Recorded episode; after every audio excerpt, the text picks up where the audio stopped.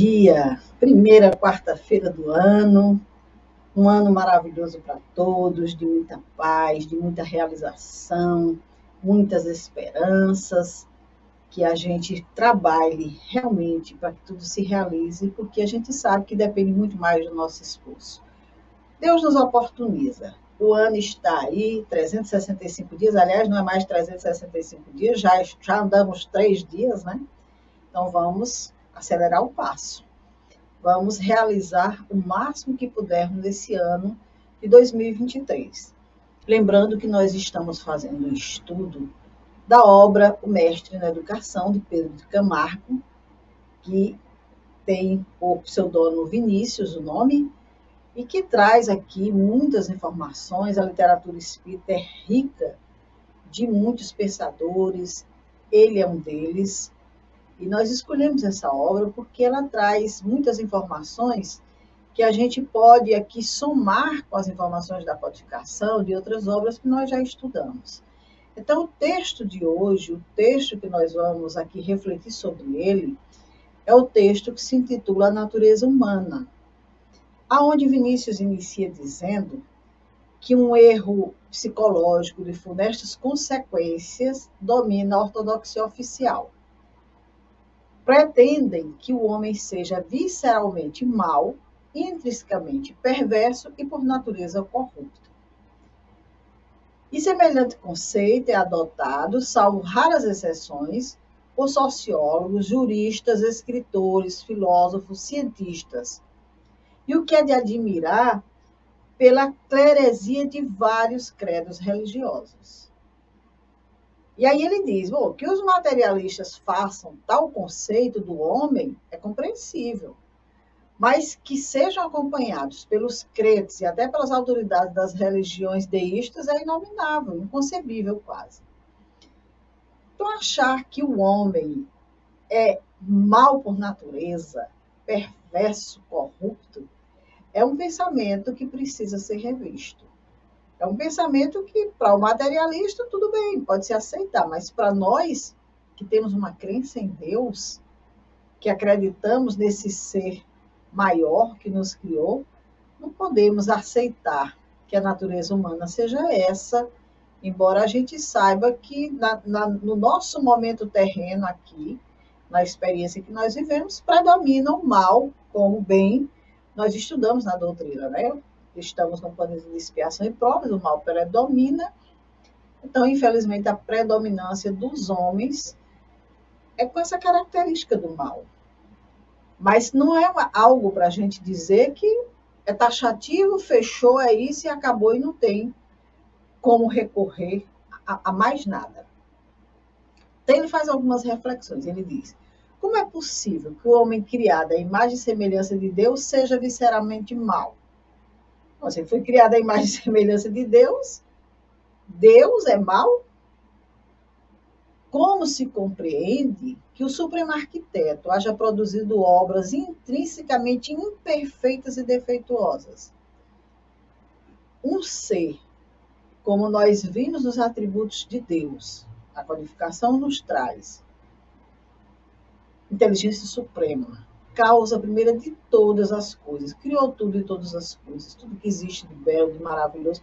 Como é que ele poderia, esse supremo arquiteto, criar uma obra imperfeita, defeituosa? Aí ele não seria um ser pleno, perfeito. E aí ele nos diz aquilo que nós já sabemos: o homem é obra inacabada. E entre obra inacabada e obra defeituosa vai um abismo de distância. Sim, porque a obra inacabada ela está num processo. Ela não está terminada ainda. Ela não se revelou na sua grandeza ainda. A obra defeituosa já foi aquela que parou ali, não tem conserto. E não é assim com o homem. O homem é uma obra inacabada. Ele não é uma obra que Deus criou, oh, perrei nesse, isso aqui não presta, vai ser mal para o resto da vida. Não é dessa forma.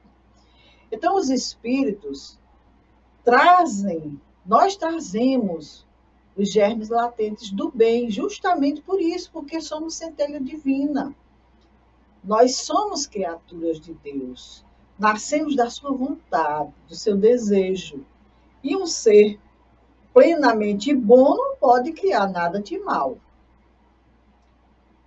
E aí o Vinícius continua no seu pensamento. O mal que no homem se verifica é extrínseco, é exterior, não é da sua essência. No seu íntimo cintila o divinal revérbero da face do Criador. Então, lá na sua intimidade está a centelha divina, criatura divina, filho de Deus, como Jesus disse, vós sois deuses. Podeis fazer o que eu faço e muito mais. Então, os defeitos, sinões e falhas são frutos da ignorância, da fraqueza e do desequilíbrio de que a humanidade ainda se ressente. Mas, removidas essas causas, a decantada corrupção humana desaparecerá. Justamente por isso, porque nós estudamos na doutrina espírita que nós fomos criados simples e ignorantes, saímos das mãos de Deus simples e ignorantes. Não ignorância no sentido que nós colocamos, ah, você é muito ignorante, você é muito arrogante, coisas. Não, não é nada disso. Ignorância no sentido de desconhecimento de muitas coisas. E aí a gente, nessa simplicidade, nesse estado de ignorância, nós vamos aí ao longo das vivências realizando aprendizados, vivenciando experiências, porque Deus não cria os espíritos como os escritores, os escultores modelam estátuas. Deus não cria a gente como se faz uma estátua, pronto, terminei, você é isso. De maneira nenhuma. As obras de Deus são vivas, trazem em si mesmas as possibilidades de autodesenvolvimento. A vida implica movimento e crescimento, nos diz Vinícius. Em cada átomo do universo está inscrita esta legenda: para a frente e para o alto. Esse é o, é o propósito divino com relação ao ser que ele criou, para a frente e para o alto, sempre. Evolução, cada vez mais o homem se aperfeiçoando, se melhorando. E aí o Vinícius nos traz como educador, que ele foi, que o problema do mal resolve-se pela educação. Olha que coisa importante para a gente compreender. Já estamos entendendo mais ou menos isso, né? que o problema do mal resolve-se pela educação. Compreendendo-se por educação o apelo dirigido aos potenciais do espírito. Aqui, Vinícius, como educador, não está falando de instrução, de intelectualidade, e sim dos potenciais do espírito, daquilo que nós temos em essência adormecido que precisa ser despertado, que precisa ser vir à tona de nós. Como Jesus disse, brilhe vossa luz. A luz que há em nós que precisa brilhar. E é justamente por essa educação. E aí ele diz, através do trabalho ingente da educação, consegue-se transformar as trevas em luz, o vício em virtude, a loucura em bom senso, a fraqueza em vigor, Tal é em que consiste a conversão do ser. Porque, veja bem, quando nós vemos os espíritos hoje, na sua grandeza, de moralidade, de espiritualidade, esses espíritos trilharam estradas como as nossas. Nós, hoje, que já nos consideramos assim, com algumas aquisições, nós já tivemos uma estrada de erro muito grande. Mas, ao longo das vivências, nós fomos nos educando, fomos nos aperfeiçoando, nos melhorando, tirando um pouquinho das trevas, colocando um pouco de luz, tirando um pouco dos vícios e conquistando algumas virtudes. Nesse estado de loucura, a gente começa a ter um pouco de bom senso. Na fraqueza nossa, nós vamos adquirindo vigor. Então, tudo isso vai convertendo a criatura, vai transformando, vai melhorando o ser.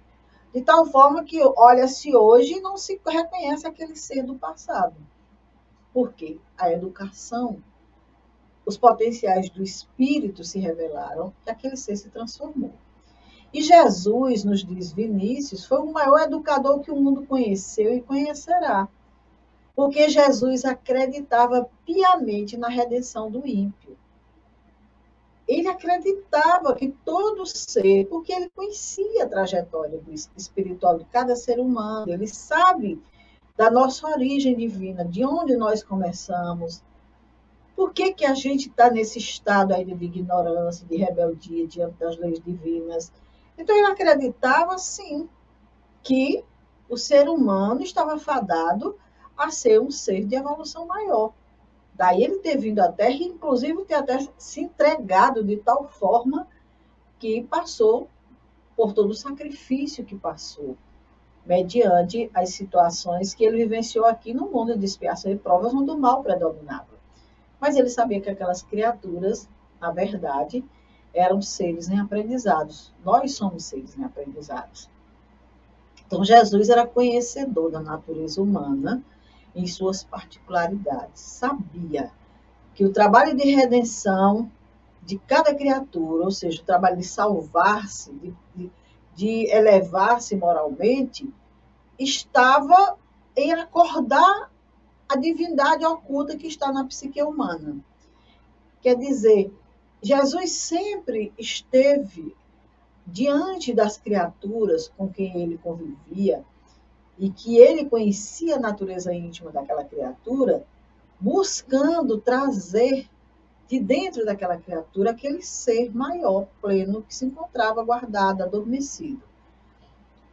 E ninguém, como nos diz Vinícius nesse texto, nós não encontramos em nenhum texto do Evangelho, em nenhuma narrativa de Jesus, ele abatendo o ânimo de qualquer criatura fosse pecador, ladrão confesso, mulher adúltera, fosse o que fosse.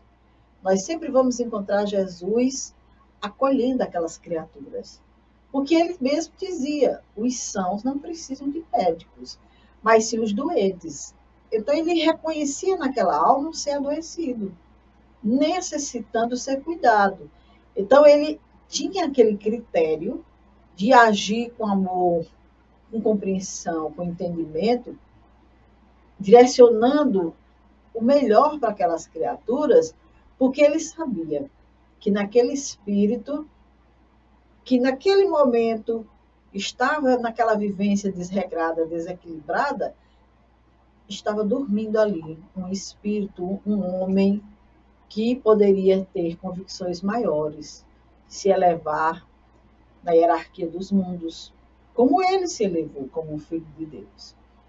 Então, firmada em semelhante convicção, diz o texto, sentenciava com autoridade: sede perfeitos, como vosso Pai Celestial é perfeito. E esta sentença só podia ser proferida por quem não alimentava dúvidas sobre os destinos humanos. Ele conhecia o Pai, como ele dizia, eu e o Pai somos um. E ele tinha a perfeita ciência da sua missão aqui na Terra. Qual era o propósito que ele trazia. Então, ele tinha toda essa convicção. Ele podia realmente sentenciar para aquelas criaturas com autoridade, serem perfeitos. O exemplo do Pai, sempre trazendo para que o ser despertasse.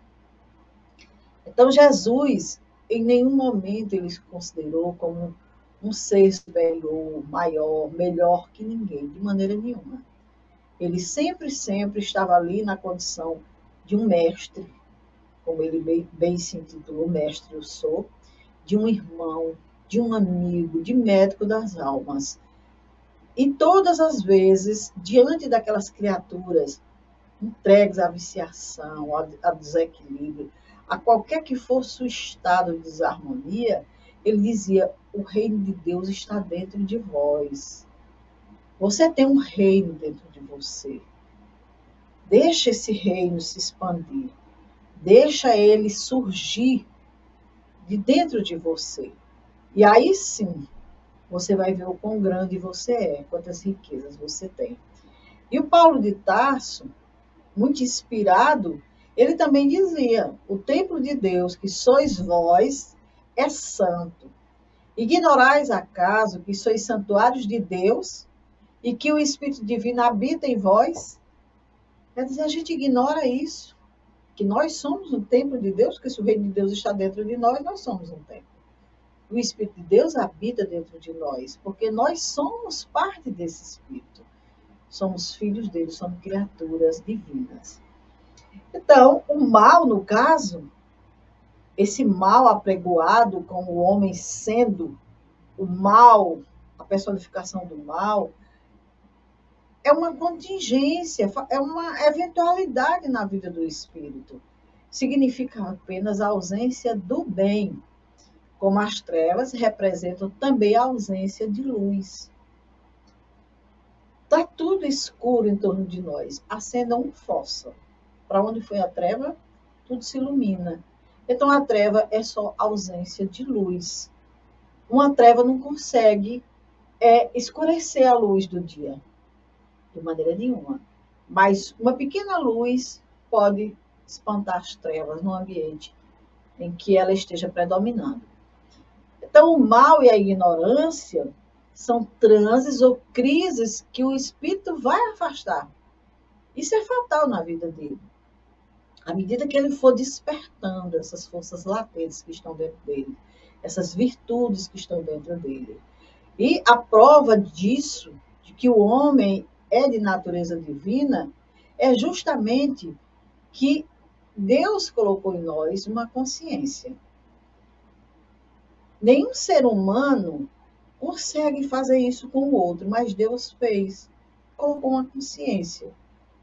O ser divino colocou algo em nós que está ali como sendo o nosso alerta, a nossa vigilância. E aí o que, que acontece? A gente não consegue corromper essa consciência de maneira nenhuma. A gente não pode enganar essa consciência. Por mais que a gente não atenda ao chamado dela, por mais que a gente não obedeça ao momento em que ela se expressa em nós e nos diz: está errado isso, não faça isso. Por mais que a gente fuja disso, a gente nunca vai abafar os protestos dela. Ela sempre vai se manifestar.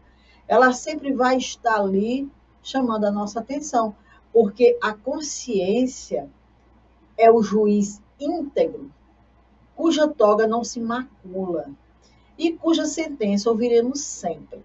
Quer queiramos, quer não, ela vai estar sempre censurando nossa conduta irregular, porque ela é divina, ela não se corrompe, ela não, não faz pacto com nada, nem com ninguém. Ela está a serviço de Deus, é o nosso censor divino. Então, essa centelha divina que está na nossa intimidade é como se fosse um diamante que está ali esperando para resplandecer, contanto que a gente deixe que ele brilhe. Muitas vezes a gente abafa essa consciência, a gente não permite que ela resplandeça, mas ela não se cala por conta disso, de maneira nenhuma. Então, o maior bem, nos diz Vinícius, que se pode fazer ao homem é educá-lo. Os educadores cientes e conscientes de seu papel são os verdadeiros benfeitores da humanidade. Pai, mãe, irmão, professor, tio, avô, nós somos benfeitores da humanidade quando temos consciência do nosso papel e educamos os seres que fazem parte das nossas vidas. E quando ele diz que o maior bem que se pode fazer ao homem é educá-lo, é justamente no sentido do, do bom exemplo, da boa assistência com aquele ser, do esclarecimento de verdades, que nós estamos abrindo mão disso. Principalmente a família está falhando muito nisso. O ser não está tendo mais a educação, não recebe mais a educação do lar. Então, a humanidade está vivenciando esses momentos aí difíceis. E a missão de Jesus nesse mundo foi justamente isso, nos trazer essas verdades. E se apresentar como um modelo a ser seguido, porque a humanidade precisava de um modelo. De uma obra acabada, nos diz o início, que refletisse em sua plenitude a majestade divina. Jesus era uma obra acabada, plena, e refletia a majestade divina porque ele traduzia para nós o pensamento de Deus, na sua essência. Então, ele foi esse arquétipo, filho de Deus, esse modelo que deve ser imitado, que veio até nós, para que a gente tivesse conhecimento, vivenciasse a sua presença e pudesse segui-lo como sendo esse modelo. Então, nós temos aqui alguns filósofos que falam da educação de acordo com a sua compreensão.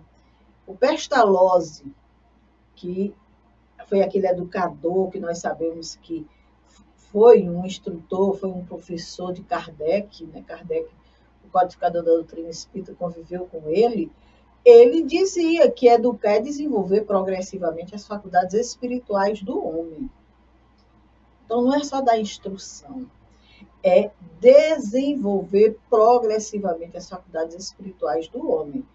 Porque todo homem, todo espírito que chega até nós, já é um ser que traz sua bagagem. Ele já tem faculdades espirituais que precisam ser educadas, que precisam ser desenvolvidas. E para isso, nós que somos os educadores, a quem Deus nos confiou, como filhos, como netos, como é, é, discípulos para serem educados, nós precisamos é, despertar essas faculdades espirituais nesses seres. O João Luke também, que é um grande preceptor, se expressa dessa maneira. Educar é fazer espíritos retos, dispostos a todo momento a não praticarem coisa alguma que não seja conforme a dignidade e a excelência de uma criatura sensata. Isso dá muito trabalho, porque se o ser não traz essas virtudes em si, para ele chegar a esse momento, ele precisa de um constante aprendizado, mas muitos espíritos já trazem essa disposição, como Desculpe, nós vamos ver logo mais. O Lessing, também autoridade, não menos ilustre nessa questão da educação, ele diz: a educação determina e acelera o progresso e o aperfeiçoamento do homem. Não é esse progresso material, intelectual, não é o progresso o aperfeiçoamento do homem, daquilo que a gente está esperando que a humanidade se transforme. Um homem de bem, onde a gente possa viver num mundo sem tantos males, sem tanta violência, sem tanta agressão, sem tanta corrupção. A gente quer isso.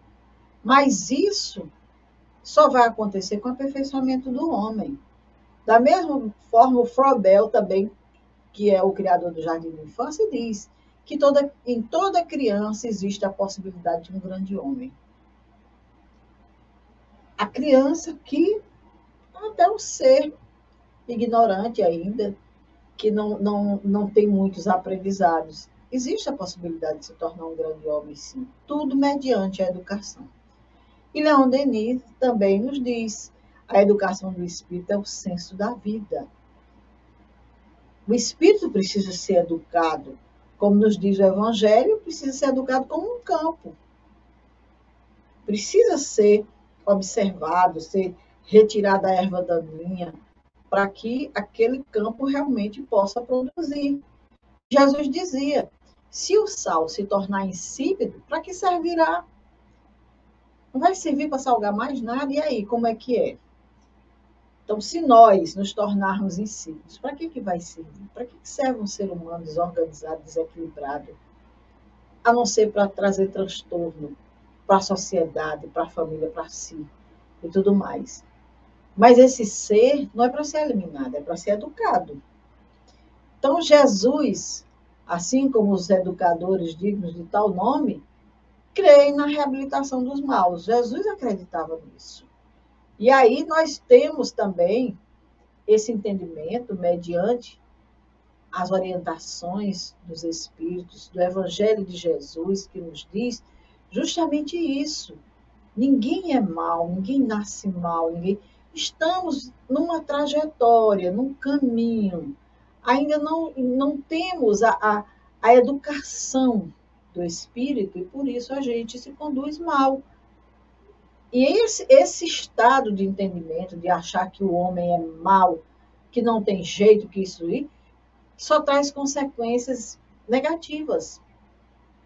Porque a gente começa a acreditar justamente nisso, que o ser humano não, não tem jeito. Daí, muitas vezes, a gente vê determinadas criaturas achar que o remédio é tirar a vida do outro. Ah, isso aí já era, esse é o mal que está saindo da terra. Não, não é dessa forma.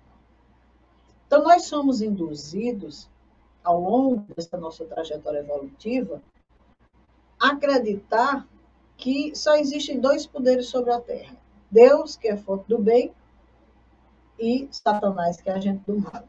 Até um tempo atrás se acreditava nisso, já não se acredita mais no Satanás, né? já se sabe que o ser humano capaz de fazer bem mais do que se acreditava que o Satanás fizesse. Mas essas doutrinas diziam que um se salvava, outro se perdia para sempre, mas, com certeza, como Jesus disse, nenhuma das ovelhas que o Pai lhe entregou se perderá. Embora se apregoe muito aí em muitas religiões que determinadas criaturas estão perdidas, que Deus está perdendo, Jesus está perdendo aí para o demônio, que o demônio está conquistando mais pessoas. Isso é negar a onipotência de Deus. Que Ele, como Pai dessa humanidade, é que nos conduz. Então, no livro da Gênese, que é o, o, um dos livros da codificação espírita, nós temos um item que trata do bem e do mal. E lá nos diz o seguinte: sendo Deus o princípio de todas as coisas, e toda sabedoria, bondade, misericórdia, o que dele procede há de fazer parte de seus atributos. O mal não pode ter nele a origem. Então, se Deus é toda sabedoria, bondade misericórdia, o mal não pode vir dele de maneira nenhuma. Aí nós podemos questionar, como Kardec também questionou, mas o mal existe. E tem uma causa. Se ele existe, ele tem um porquê. E aí, mais adiante no pensamento de Kardec, ele nos traz, decorrendo o mal das imperfeições do homem, e tendo sido este criado por Deus, disse-á, Deus não deixa de ter criado senão o mal, pelo menos a causa do mal. Se houvesse criado o perfeito homem, o mal não existiria. A gente às vezes raciocina assim. Ah, o mal não existe? Como que não existe? Ele está aí presente em nossas vidas. Mas se Deus não criou o mal, ele criou a causa. A gente pensa, porque se ele está aí presente, se ele criou tudo, porque se ele tivesse criado o homem perfeito, o mal não existiria. A gente reflete dessa forma. Mas Deus quis justamente que o homem ficasse sujeito à lei do progresso, que nós é que, através do trabalho, da poda que fazemos em nós, a gente fosse adquirindo sabedoria, moralidade, e que a responsabilidade do mal ficasse por nossa conta. Então, o mal, André Luiz tem um pensamento que eu gosto muito, que diz assim, o mal muitas vezes é o bem mal interpretado. Por quê? Porque a gente não passa por um aprendizado se não errar bem ali atrás. Então, o mal diante da doutrina não é o mal, é o, é o erro. É a ignorância. Porque um ser, depois que se apercebe do mal, depois que ele compreende o mal, ele avança. Ele deixa aquela estrada. Então, ele é responsável pelo mal. Porque a lei de Deus vai encaminhá-lo para o aprendizado necessário. Todo mal que eu faço ao outro, eu respondo. Ceitil por ceitil, disse Jesus. Então, o mal, no caso, é a ausência do bem. Você ainda não está sabendo o que é o bem. Assim como o frio é a ausência do calor. Então, onde não existe o bem, forçosamente existe o mal.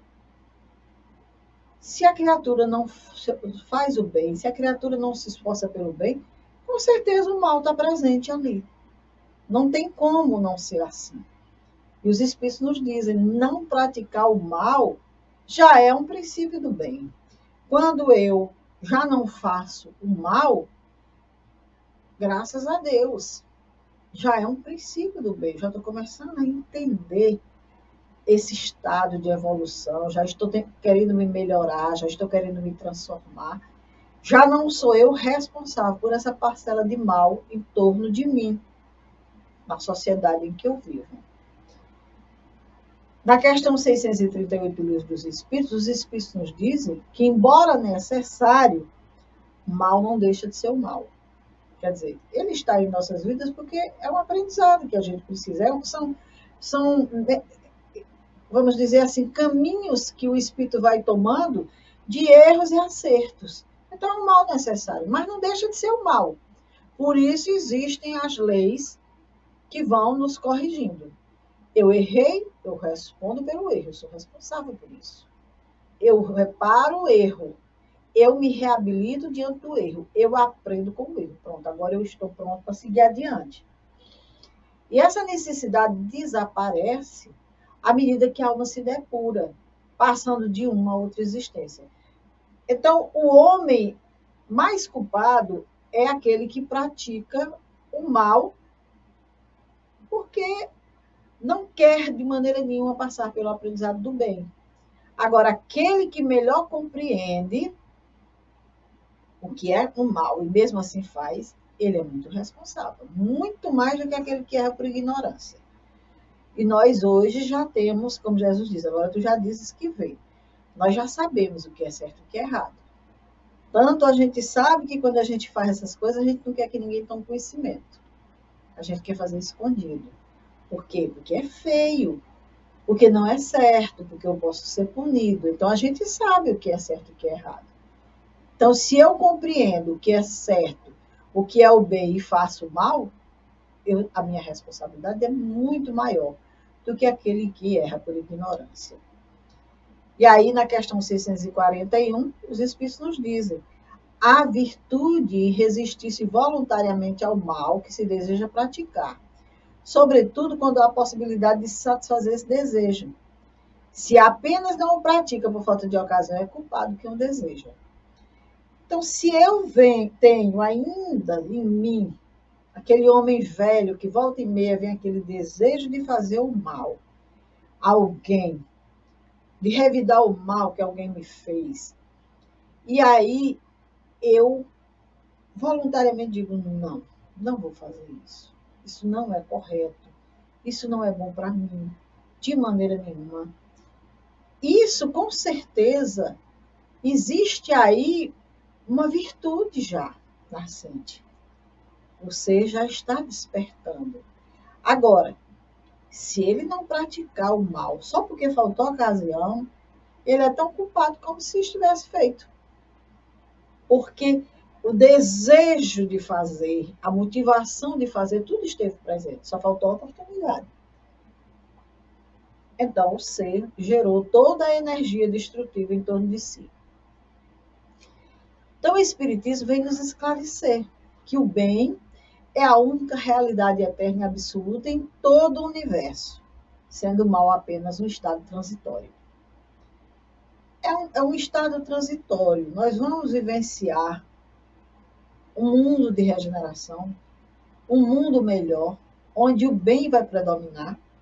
Deus está trabalhando nesse sentido, o planeta está se transformando nesse sentido, justamente para que aquelas criaturas mais renitentes, aquelas criaturas que não querem tirar nenhuma lição dos aprendizados que a vida lhe trouxe, se melhorar, se transformar, não vão ficar mais no nosso planeta.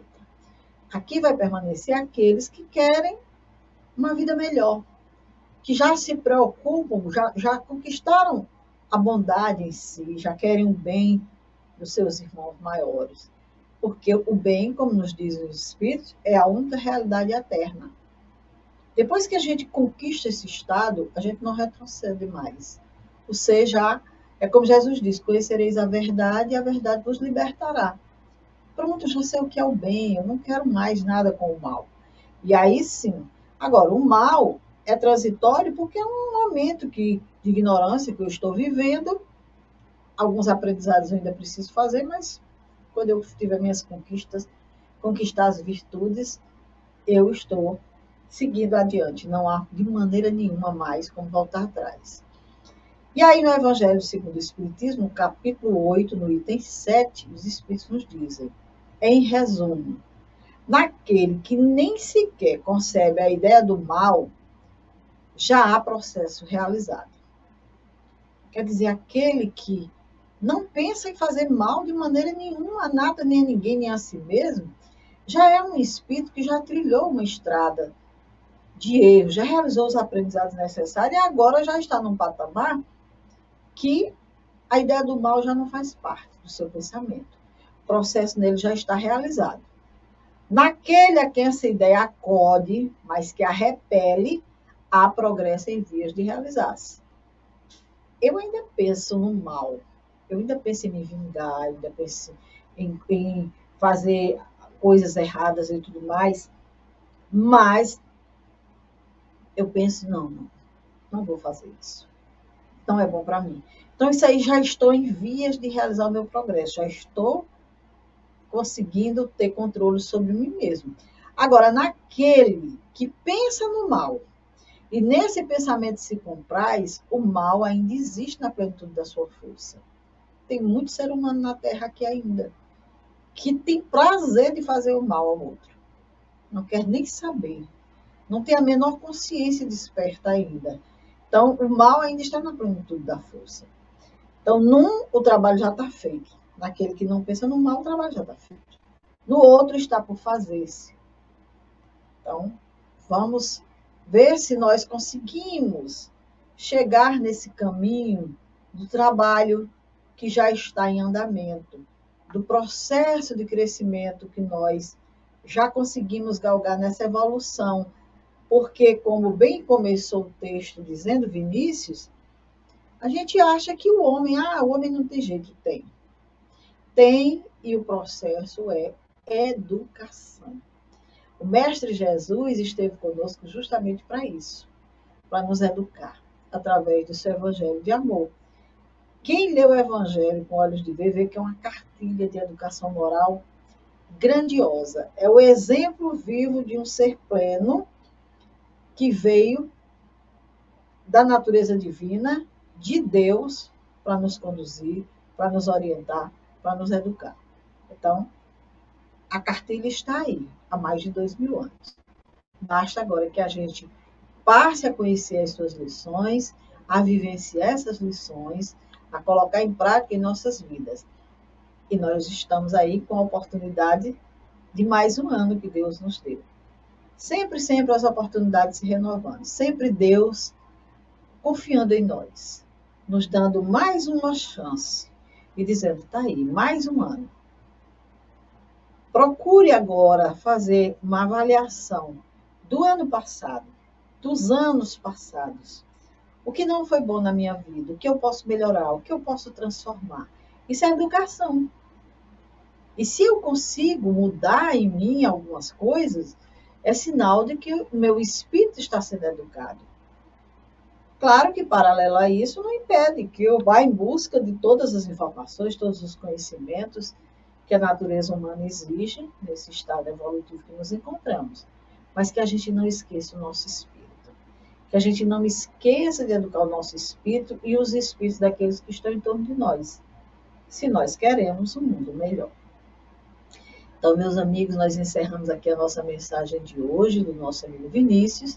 desejando a todos muita paz, um ano de muita harmonia, de muita prosperidade e de muita busca por essa nossa melhoria, por essa transformação, muito esforço. Que a gente saia desse ano, no, final, no próximo ano, enriquecido de boas lições. Muita paz, muito obrigada pela companhia de vocês. E se Deus quiser, na próxima quarta-feira estaremos aqui com mais um tema da obra O Mestre na Educação.